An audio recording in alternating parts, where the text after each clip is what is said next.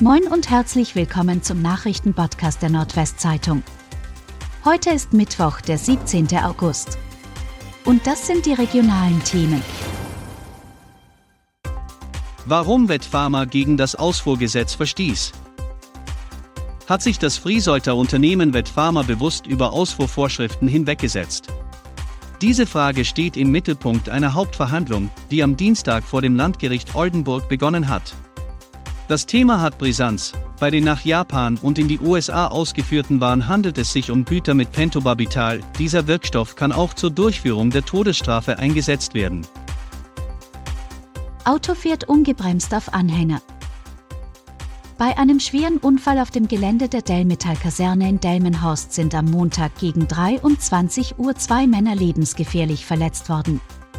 Sie waren mit einem Elektrofahrzeug mit einem Anhänger in einer Fahrzeughalle kollidiert. Die Männer wurden im stark beschädigten Fahrzeug eingeklemmt. Laut Polizei handelte es sich beim Fahrer um einen 46-Jährigen aus Rothenburg-Wümme. Sein Beifahrer war ein 25-jähriger Bremer. Beide erlitten lebensgefährliche Verletzungen.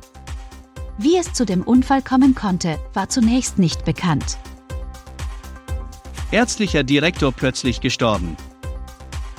Am vergangenen Donnerstag ist der ärztliche Direktor der drei Kliniken in Emden, Aurich und Norden plötzlich und unerwartet zu Hause gestorben. Dr. Christoph Schöttes wurde 69 Jahre alt. Davon hat er 26 Jahre in Emden gelebt. Er war dafür bekannt, dass er immer für seine Patienten da war. Neue Fährverbindung von Wilhelmshaven über Huxil nach Helgoland. Von Ende August an können Touristen auch von Wilhelmshaven und Huxil aus Deutschlands einzige Hochseeinsel Helgoland ansteuern. Dafür kommt ab dem 26. August jeden Freitag der Katamaran Adlerjet zum Einsatz, wie die Wilhelmshaven Touristik und Freizeit GmbH und die Wangerland Touristik am Dienstag gemeinsam mitteilten. Die Verbindung soll in dieser Saison bis Oktober bestehen.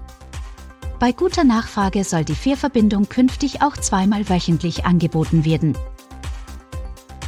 Kalte Duschen zeigen in Oldenburg Wirkung. Die Stadt hat die Verbrauchswerte in zehn Oldenburger Sporthallen der vergangenen Jahre miteinander verglichen. Seit die Duschen kalt bleiben, ist der Verbrauch um ein Drittel gesunken. Die Stadt hatte am 11. Juli dieses Jahres als eine der ersten Kommunen in Deutschland ein Paket mit Energiesparmaßnahmen auf den Weg gebracht, um angesichts des drohenden Gasengpasses im Winter die Verbräuche schon jetzt zu drosseln. Achtköpfige Familie rettet sich aus verqualmtem Haus. In Murmerland ist es in der Nacht zu Dienstag in der Potsdamer Straße zu einer starken Rauchentwicklung in der Waschküche eines Wohnhauses gekommen. Der Vorfall ereignete sich laut Polizeipressestelle gegen 1 Uhr. Der 35 Jahre alte Bewohner und eine 30-jährige Bewohnerin retteten sich und die im Haushalt lebenden sechs Kinder im Alter zwischen acht Monaten und neun Jahren selbstständig aus dem Haus. Sie wurden mit dem Verdacht auf eine Rauchgasintoxikation vorsorglich in ein Krankenhaus gebracht, das sie im Laufe des Tages wieder verlassen konnten, so die Polizei. Unbekannter hackt mit Axt auf Bäume ein. Ein Unbekannter hat mit einem scharfen Werkzeug in Oldenburg-Etzhorn auf zahlreiche Bäume eingehackt. Die Nachbarschaft im Wohnviertel rund um die Maria von Jefer Straße in Etzhorn ist in Sorge. Die Bewohner sind schockiert und verärgert. Der Bürgerverein Etzhorn verschickte umgehend einen Sondernewsletter an seine Mitglieder mit der Aufforderung, die Augen offen zu halten und Beobachtungen zu melden. Bei der Polizei liegt inzwischen eine Anzeige der Stadt vor. Laut Polizeisprecher Stefan Klatte geht es um gemeinschädliche Sachbeschädigung.